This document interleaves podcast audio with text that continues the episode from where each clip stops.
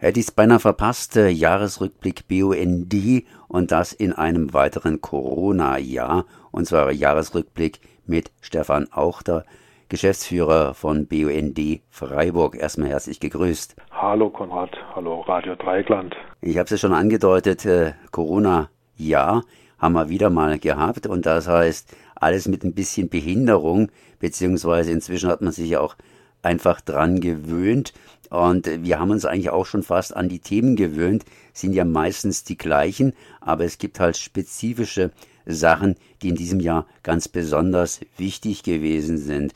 Ich nehme einfach mal an, für Freiburg ist natürlich immer noch Fessenheim oder andersrum ausgedrückt Atomkraftwerke wichtig gewesen. Ja, das Thema Atom beschäftigt uns mehr als wir dachten. Wir haben gedacht, dadurch, dass Fessenheim abgeschaltet wurde im letzten Jahr, also 2020, hätte sich das Thema so langsam erledigt, aber das Thema geht weiter. Einerseits am Hochrhein mit den Kraftwerken Leibstadt, Betznau ähm, zum Beispiel und eben auch mit der beginnenden, dem beginnenden Wahlkampf in Frankreich. Da überschlagen sich gerade die Kandidaten alle mit, an, mit Versprechungen, mehr Atomkraftwerke zu bauen, neue Atomkraftwerke zu bauen, auch in Fessenheim wieder ein neues Atomkraftwerk hinzustellen, die Abschaltung von Fessenheim rückgängig zu machen und das äh, senkt die Laune, sage ich mal so ähm, ähm, ich wollte eigentlich gleich einhaken, als du gesagt hast, die wollen wieder ein Atomkraftwerk in Fessenheim bauen. Was heißt das? Machen die da irgendwie ein Mini-Atomkraftwerk hin oder sagen sie, wir klotzen da wieder? Oder, oder wie, wie, wie, wie ist denn da die Lage? Oder ist es sozusagen ein erweitertes Gerücht? Das ist im Moment nur lauwarme Luft, ne? also noch nicht mal heiße. Die äh, Marine Le Pen spricht zum Beispiel davon, Fessenheim wieder einschalten zu wollen, hat natürlich vornherein, von vornherein nicht abgeklärt, ob das überhaupt technisch möglich wäre. Ich bin in der neu eingerichteten Kommission zur Überwachung des Abbaus von Fessenheim und da sind einfach Turbinen, Turbinenteile, Generatorteile und sowas sind abgebaut, teilweise abtransportiert zu anderen Standorten hin. Die Genehmigungen sind alle ausgelaufen. Das wäre also sowohl aus bürokratischer Sicht, aber auch aus technischer Sicht ein gewaltiger Aufwand, dieses Ding wieder einschalten zu wollen. Andererseits verspricht jetzt auch Marine Le Pen zum Beispiel einen, ähm, einen dieser neuen Generatoren nach Fessenheim holen zu wollen. Auch die französischen lokalen Abgeordneten sprechen davon. Die einen sprechen vom EPR. Das ist das Ding, was in Flamanville seit knapp 20 Jahren im Bau ist und in England im Bau und in Finnland im Bau und in China fertig, aber mit gewaltigen Problemen. Die, die Bauzeiten verzögern sich, die Preise haben sich verfünffacht. Also in, in Flamanville wollten sie es eigentlich für zwischen drei und vier Milliarden hinstellen. Inzwischen sind sie bei 19 Milliarden. Und sie haben ein gewaltiges Problem, hat jetzt ein Whistleblower aus China, allerdings ein französischer Nukleartechniker oder Ingenieur, ähm, so im, im Geheimen erzählt, die haben Vibrationen im Kern also in, im Kern der Anlage, im Reaktordruckbehälter, äh, mit denen sie nicht gerechnet haben und die so stark sind, dass sie die Brennelemente beschädigen. Und jetzt wissen sie erstmal nicht, woher die kommen und was sie dagegen tun können. Also gewaltige Probleme.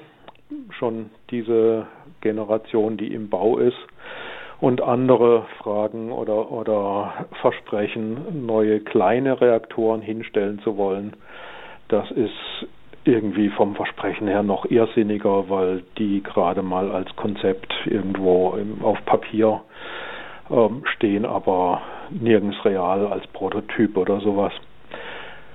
Von diesen kleinen Reaktoren versprechen sie sich, dass durch eine Serienfertigung ein, ähm, ein Skalierungseffekt entsteht, sodass insgesamt die Reaktoren billiger werden. Aber das Deutsche Öko-Institut hat mal ausgerechnet, man bräuchte etwa 3000 baugleiche Reaktoren vom Typ mit etwa einem Zehntel der Leistung, was die heutigen Reaktoren haben. Im Moment haben sie 50 Reaktoren, das heißt, wenn man ein Zehntel der Leistung hat, dann bräuchte man 500 Reaktoren.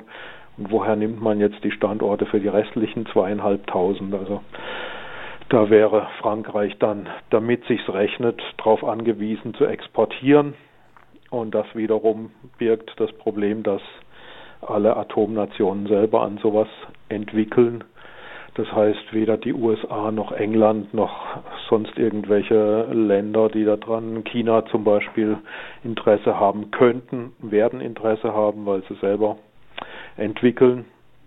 Bleiben eigentlich nur noch Länder, wo ich heftige Bauchschmerzen kriege beim Gedanken dran. Also stellen wir uns vor, man hätte mal nach Afghanistan, nach Syrien, nach Libyen, nach Mali, Nigeria, egal wohin Atomkraftwerke exportiert und wenn es auch kleine sind, das würde uns politisch dermaßen um die Ohren fliegen. Da glaube ich nicht, dass das wirklich eine gesunde Option ist. Das heißt, wir haben jetzt Fessenheim ziemlich gründlich abgehandelt. Allerdings, wenn ich an Fessenheim denke, dann denke ich auch immer an die DRAS, das heißt Trinationaler Atomschutzverband. Äh, die haben sich ja vor allen Dingen mit Fessenheim beschäftigt. Allerdings gab es dann auch noch Atomkraftwerke nahe der deutschen, sprich badischen Grenze. Und äh, wir wissen ja, irgendwie sind die Atomkraftwerke da immer ganz, ganz sicher an der Grenze. Und äh, äh, haben wir damit auch äh, Probleme mit diesen äh, Schweizer Atomkraftwerken? Sprich, wie sieht es denn aus mit der Trass? Ja, Trass geht weiter. Trass hatte sich sehr stark auf Fessenheim konzentriert und will sich jetzt mehr auf den Hochrhein ähm, verlagern, sucht am Hochrhein auch zum Beispiel Gemeinden, die Mitglieder werden wollen, weil die Trass hat natürlich auch ähm, das ist im Prinzip ein Verein, der sich finanziert auch aus Mitgliedsbeiträgen und Gemeinden können da Mitglieder werden. Freiburg zum Beispiel als Gemeinde ist Mitglied. Und einfach um politisches Gewicht zu kriegen, suchen sie jetzt neue Gemeinden am Hochrhein. Wir haben das Kernkraftwerk Leibstadt das ganze Jahr über beobachtet, hat schon angefangen im Januar, da haben wir Strafanzeige gestellt, nicht gegen das Kernkraftwerk selber, sondern eine, gegen eine Brennelemente-Lieferung. Ähm, Brennelemente für Leibstadt werden in Deutschland hergestellt. Dieses Werk ist auch nicht vom Atomausstieg betroffen, wird also nicht Ende 2022 abgeschaltet und liefert Brennelemente in alle möglichen Kernkraftwerke, auch nach Belgien und Frankreich und eben auch zum Beispiel nach Leibstadt. Jetzt ist Leibstadt ein Typ Atomkraftwerk, das in Deutschland hätte abgeschaltet werden müssen. Die deutsche Bundesregierung hat diesen Atomausstieg beschlossen wegen Sicherheitsbedenken und wir haben Strafanzeige gestellt gegen die Lieferung von Brennelementen, weil wir sagen, das Ding steht an der Grenze, ist genauso unsicher wie die Deutschen, wenn es ein deutsches wäre. Und ähm, das heißt, diese Brennelemente-Lieferung äh, stellt eine Bedrohung für den Staat Deutschland dar. Deswegen darf die Ausfuhrgenehmigung nicht erteilt werden. Wir sind leider gescheitert mit dieser Strafanzeige, auch mit einer Klage, weil im Atomgesetz einfach nicht vorgesehen ist, dass ein Umweltverband gegen mm, Bestimmungen, gegen, gegen Genehmigungen für Atomtransporte klagt. Ähm, Zwischenfrage, wer könnte denn da klagen?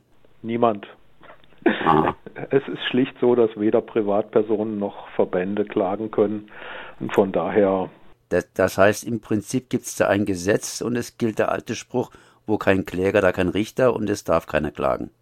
Im Prinzip so, beziehungsweise Deutschland ähm, ist eigentlich verpflichtet, eine Konvention, Aarhus-Konvention heißt das, umzusetzen, auch im Atomgesetz, wonach ähm, Umweltverbände beteiligt werden müssten bei solchen Genehmigungen, also Klagerecht hätten. Aber in den letzten 20 Jahren ist da im Atomgesetz einfach nichts geändert worden, nichts eingerichtet worden an, an Klagemöglichkeiten und von daher geht es halt nicht. Das heißt, äh, das, was man jetzt machen könnte, ist ähm, darauf drängen, dass Deutschland diese Klagemöglichkeit im Atomgesetz verankert. Aber das ist natürlich ein sehr, sehr langer und aufwendiger Weg. Den können wir als Regionalverband nicht gehen.